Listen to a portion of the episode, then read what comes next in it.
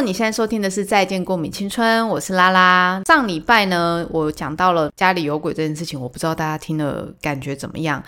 有的人是直接说看到标题马上点进去，有的人是这集直接略过。那 我不知道，就是大家听完感觉如何？但是我是把它很精简化的讲完了。就我上礼拜去收金完之后，就是师傅给我了三张符纸嘛，然后我烧完符纸之后，就是变符水，然后再撒家里的各个位置之后，好像有好一点。在晚上十二点多的时候烧那个符纸，然后烧的时候自己又开始毛起来，你知道？就自己有一些心理作用，就觉得哎，好像有点可怕。但我就是觉得说，我要坚信自己的状态是好的，所以我就。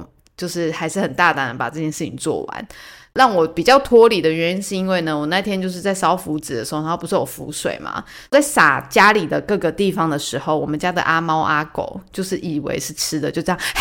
就是这样跟着我，就是我走到客厅，他们就跟到客厅；我走到房间，他就跟到房间。然后就就觉得说，我为什么要在那边洒水？但是他们一直以为是用吃的，所以就是当下的那个状态，我就觉得有点搞笑，所以就没有那么害怕了。所以有时候养宠物还是一件蛮重要的事情，尤其是如果你是一个人住的话，我相信在接下来的鬼门开，你应该会更安全。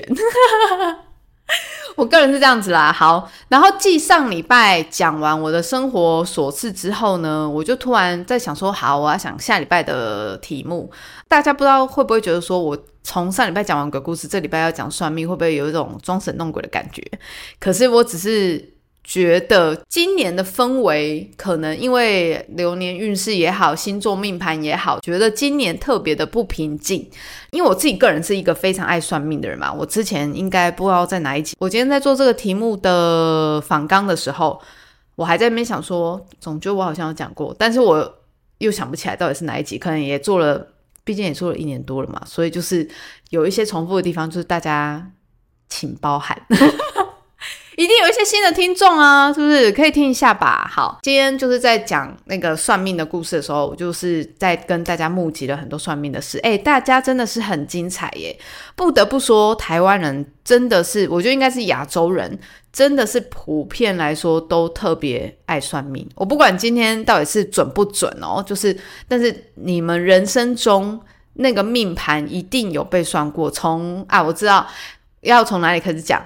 呃，最刚开始的原因是因为我当然想到我自己自己个人是很爱算命的嘛，不无论是紫薇啊、塔罗牌啊，然后庙里的抽签啊，我记得我有一集有讲到说，我有一次算到那个大众庙的神明，我抽到签，他叫我不要再问了，就是已经算到就是神明都说好了，你够了，你问够了，不要再怀疑自己了，就这样吧。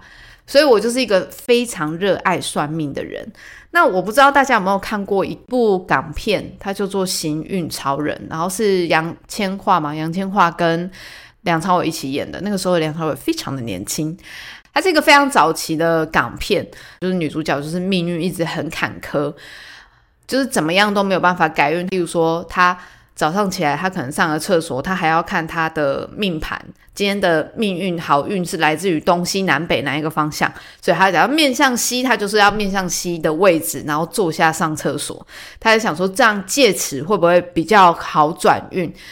所以就是这部电影在讲这件事情。然后之前一直看的时候，我就是觉得天呐，真的是太好看。原因是因为我个人其实就是有点像是这个状态。我觉得我个人只是只差没有看风水。我比较怕麻烦，所以我不会说一定要什么呃什么花要放哪里呀，沙发放哪里啊，然后有啦床不可以对马路以外，我好像没有特别在意我们家东西应该要怎么摆怎么放。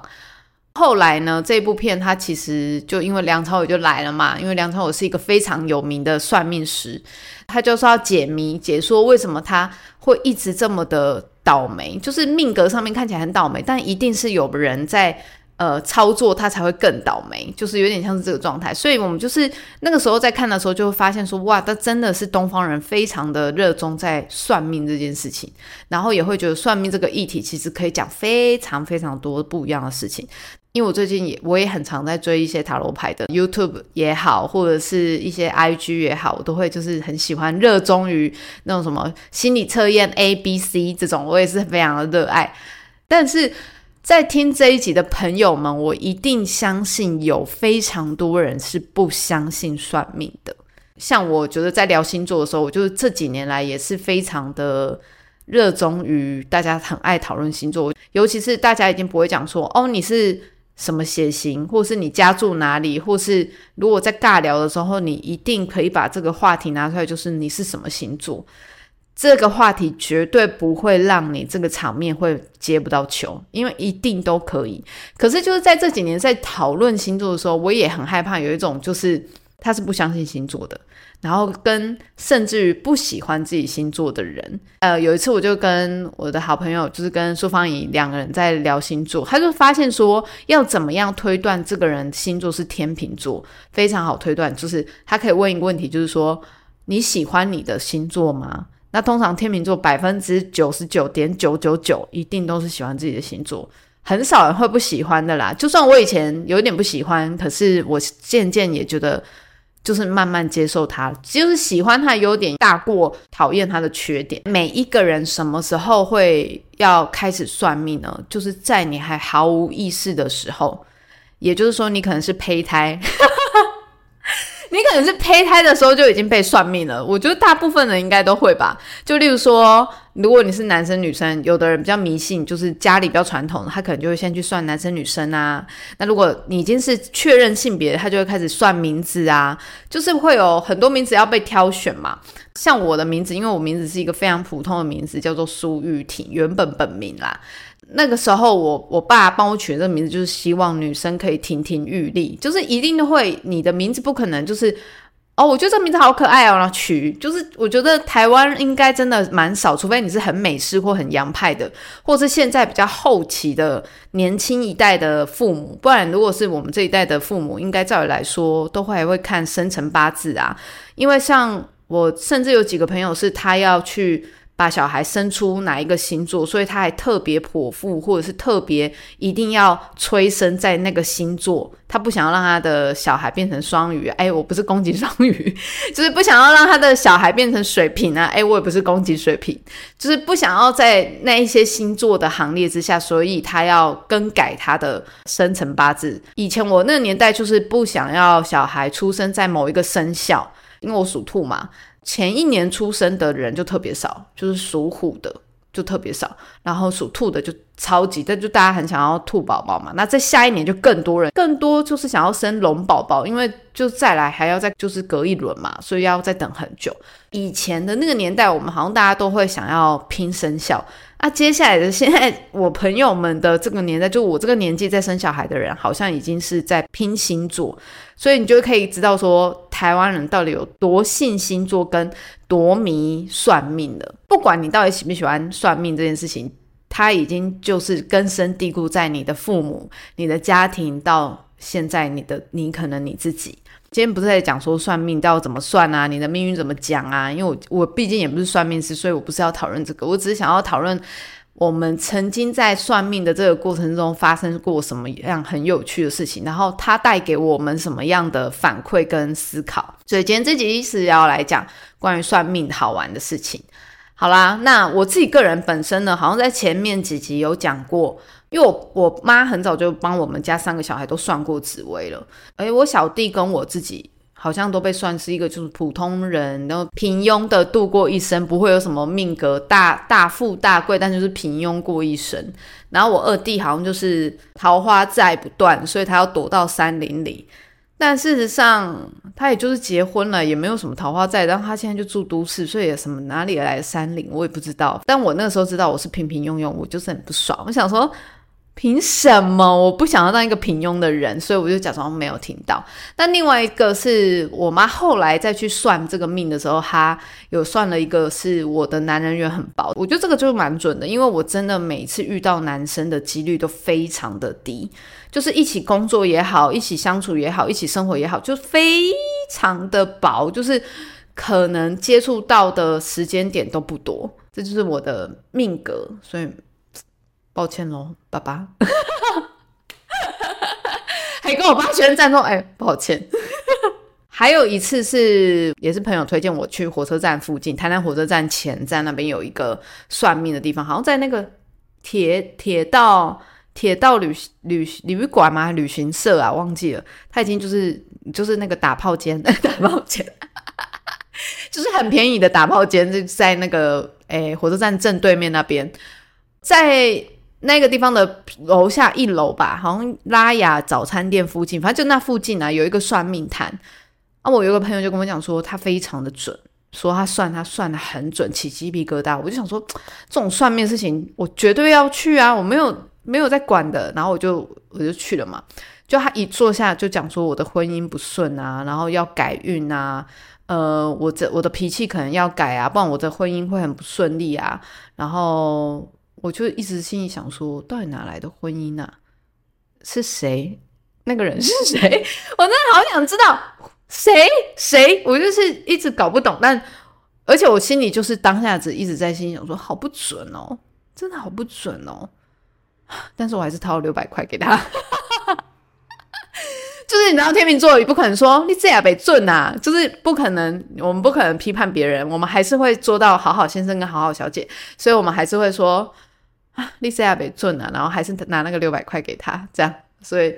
呃，但我我就记得我去的那一次，我是觉得非常不准的。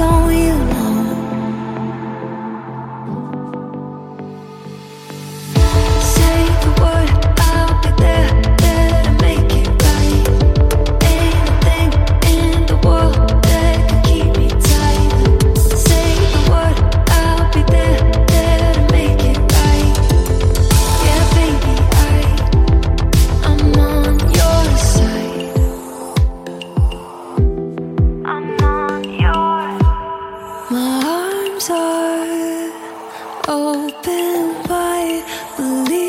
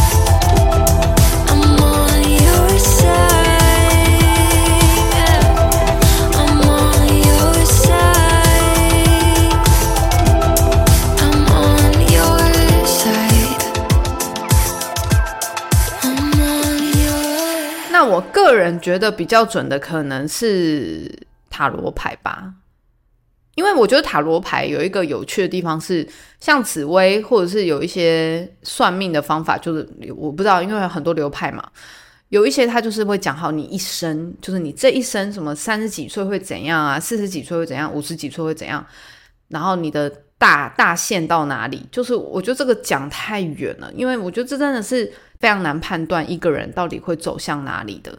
所以我觉得塔罗牌对我来说比较好，是因为它只能看到呃三个月左右，因为生活就是会变化嘛，事件都会变化嘛，所以我觉得这个三个月或是到一个月的这一个过程里面。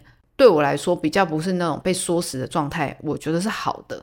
我先来分享一下大家的算命经验哈。第一个朋友算命的说他会有五个孩子，那我就是先看到这个，我先笑，为什么呢？因为他是一个 T。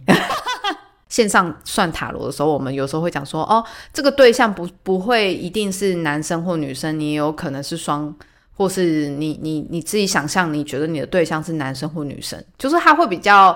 对性别这件事情会比较开放，但是如果你今天是很传统的紫薇啊，或者是你很传统的那种命理的话，通常就会直接说你的对象是男性或是女性。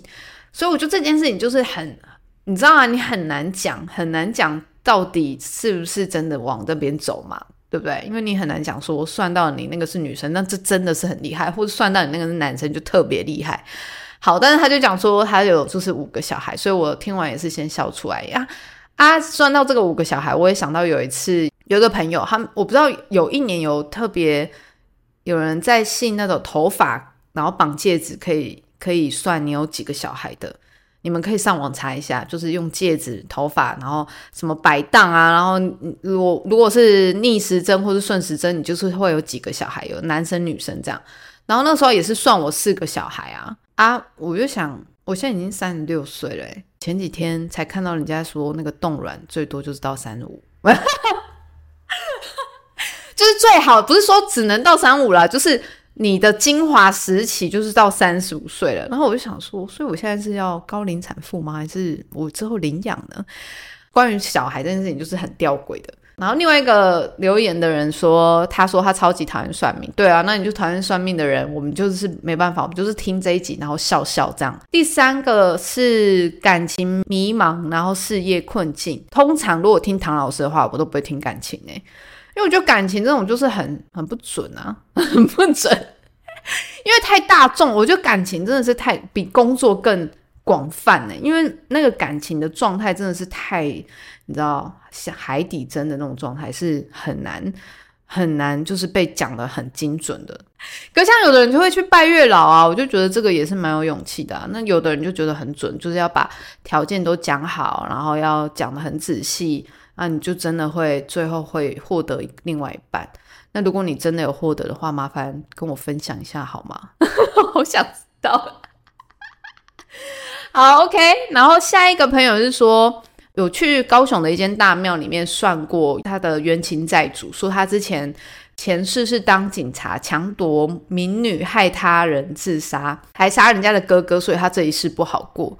我就算前世这个，我也是不太相信。像催眠这个，我好像也不会想要去尝试。假设如果我现在被算说，哦，我前世因为做了很多坏事，说我今世要来还债，然后我要因为这一个今世要来还债，然后我才特别去做。一堆好事嘛，但也很奇怪啊，就是你你特别去做这些好事，不是应该是你出自于你自己的想法，而不是去弥补以前的你吗？而且你怎么知道你去你要做多少事情，你才可以弥补你的这一生啊？所以我觉得知道前世这件事情，像有的朋友之前有约我说，哎，你想不想去算前世今生？又或者是你想不想要催眠，然后知道你的前世今生？我真的就还好诶。因为我只想知道当下，你看我连算命都想知道当下了。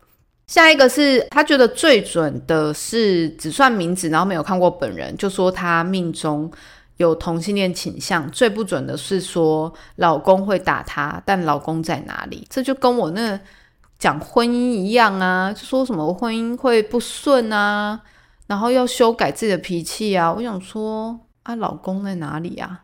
就你要我。你要我修改脾气，那你要有出口对象吧？就没有啊，所以我觉得这种感情，感情我最不会问。好，再下一个是高中的时候算命说他会念靠山的大学，然后后来只考上了盖在山坡的北明传，然后每天爬二十层楼上课。天呐，二十层楼也太累了吧！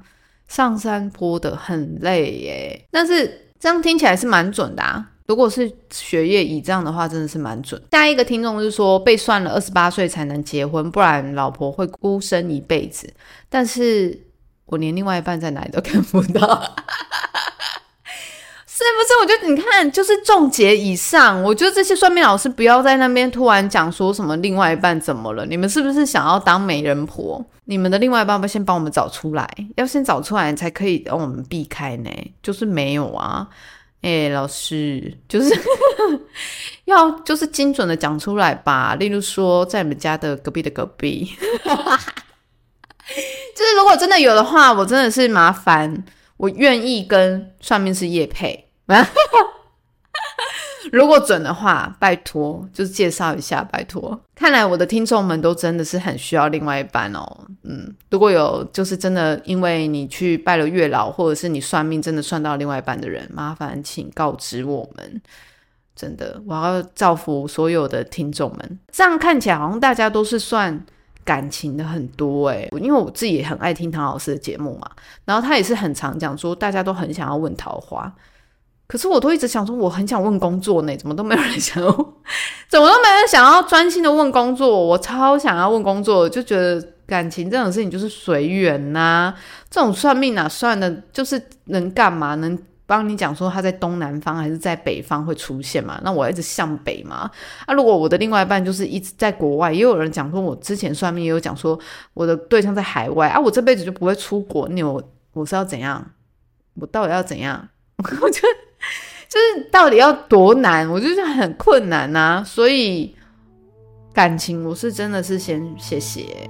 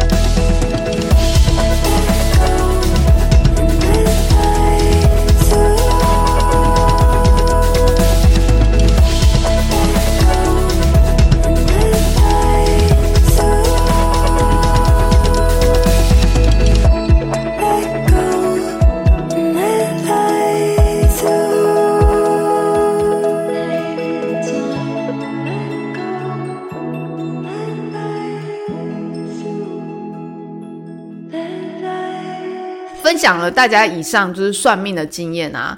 我觉得啦，算命这件事情，我们可以有时候很相信，但是有时候可以就是参考就好，真的也不要太迷信啊。我自己个人也是一个迷信婆，我其实是先这样讲了，就是我会对蛮相信，毕竟本人也是很容易会遇到一些微博的嘛，所以我就会比较相信这一块啦。我可以讲一下我什么时候开始迷信的。好了，我大概从国中还是国小吧，我就开始看那种谈心以前的杂志，就是以前那个杂志就是会开始讲什么星座会穿适合穿什么样的颜色，然后会呃适合带什么样的饰品那种。以前就很很常会有杂志做这件事情，所以我还为了这个去网哎那是邮购吗？就是邮购那些商品，然后希望我的运势顺利一点。所以我那个时候在国小。很早熟的时候，我就在做这件事情了。到后来，我就也会看报纸的每日运势啊。之前没有手机嘛，所以我们我其实蛮常在读书的时候，或是写信的时候，写信的写交换日记的时候，会听广播。然后广播也会有那种什么每日运势或每周运势，也都是会收听，就是必听。所以，我就是从以前就是还没有唐老师出现的时候，我其实就非常认真在听星座了。虽然我很迷信，跟很喜欢算命，但不见得我会完全听从命运的。我觉得算命对于我来说，很多时候就是算是一种赌博的感觉。我觉得会算命的人，通常都是你没办法下决定的时候，就是代表刚刚有一个听众说他是很迷惘的时候，才才会想去算命嘛。如果你都是一直很靠自己直觉做事情的人，基本上你其实是不太会相信命运在操控你的，而是你操控命运的。那这种就是很理理主脑的啦。啊，我们这种文主脑就比较浪漫嘛，我们就浪漫体质，所以我们就会特别相信这件事。但我觉得算命这件事情，它可以。带给我们是一种赌博的勇气，也就是说，如果我们很害怕去做某一种决定的时候，有时候算命，就不管你今天是算哪一种哦，塔罗也好，或是你的什么任何命理方式，呃，它都可以帮助你，让你更有勇气去做。我其实心里已经有个答案，但是我很希望借由这种神秘的力量，让我自己觉得更确信、跟更踏实的清楚，我做的每个决定都是正确的。每一个人的习惯不同。那我自己的习惯就是会觉得这样子对于我来说是最有安全感的，所以算命对我来说不是准不准的问题，也不是它可以保佑我干嘛，让我更更顺遂，或是做了什么事情会更顺利，而是它可以让我更有安全感，因为就会有一种神秘力量在辅佐我的感觉。很多时候，我们其实，在算命的过程之中，我们其实是不是也会在期待对方讲出我们预想的好的结果？我们应该很难讲说是不是坏的，就例如说我们那如果要去考试的时候，我们去拜文昌帝君，然后放别说，我们也不会想说会不会考不上，我们一定会讲说，请保佑我们考得上嘛。那我们去算命的时候，也会希望他会讲说你考得上嘛。所以，我们基本上会有这个预预先的预想。所以，当他觉得你考得上的时候，我们还是。会继续努力，但是我们不会就这样啊。反正他说我会考上的时候，我就要在那里摆烂，不可能。我们还是会保持着这个动力，然后但是更有冲劲的去往这个这条路前进。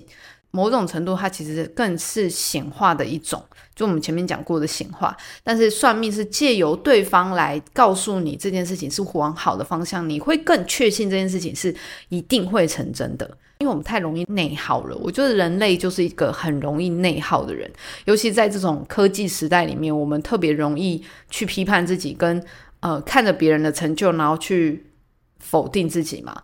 那当我们要做这个决定的时候，我们更难有，如果你没有一个很好的决策的伙伴，你更难有一个出口去告诉你说，对你做这个决定是对的。更没有一个支持的你的力量往前推，尤其是如果你是没有信仰的人的话，我们这种无信仰的人，跟没有任何一个出口可以让你去有一个抓住的力量的时候，它可以辅佐你。而我今天在讲的这些都不是就是叫你们说一定要去算命哦，我只是说我自己个人啊，我就是这样，就是以上这两个点。第三点是因为我觉得可以扮演另外一个角色来告诉我当下事情我迷惘时候的盲点。像有时候我算塔罗牌，他会告诉我说有一些功课要做，他也不会就是很直接的告诉我说你应该怎么做。但是我某种程度是要先把这些功课做完之后，我们才有可能往下一步去讨论。因为方法很多种，所以它不是这么绝对的时候，反而可以点出我们那些我们没有看到的事情。这一集绝对不是支持大家一定要去算命，用任何方式。但是我个人很喜欢算命的原因，只是因为我觉得它是可以辅佐我，跟让我觉得无聊的时候，反正就是大家也没要干嘛嘛，那我们就可以去讨论这个算命的点，讲一讲，其实觉得蛮有趣的，因为。我们讲了，今年就是一个很奇怪流年嘛，一定有人讲说啊，那你干嘛不要去看心理医生啊？那不就更辅佐你嘛，更有一个出口。哎，啊，我就想算命啊，我就想这样怎样？我们每个人都有不一样的方法，好不好？我们不要在那边操控别人，干嘛亲了？不管你今天是用什么样的方式，那我觉得算命都是一件很有趣的事情，可以跟大家分享。就是大家的算命经验，不知道如何呢？不知道你最近有没有要去算什么命呢？迷惘的时候你都是怎么样解决的呢？欢迎你，大家也是可以在下面留言，然后跟我们分享。如果你喜欢《再见过敏青春》的话，也欢迎在下面留言哦。早安、午安、晚安，我是拉拉，下次见，拜拜。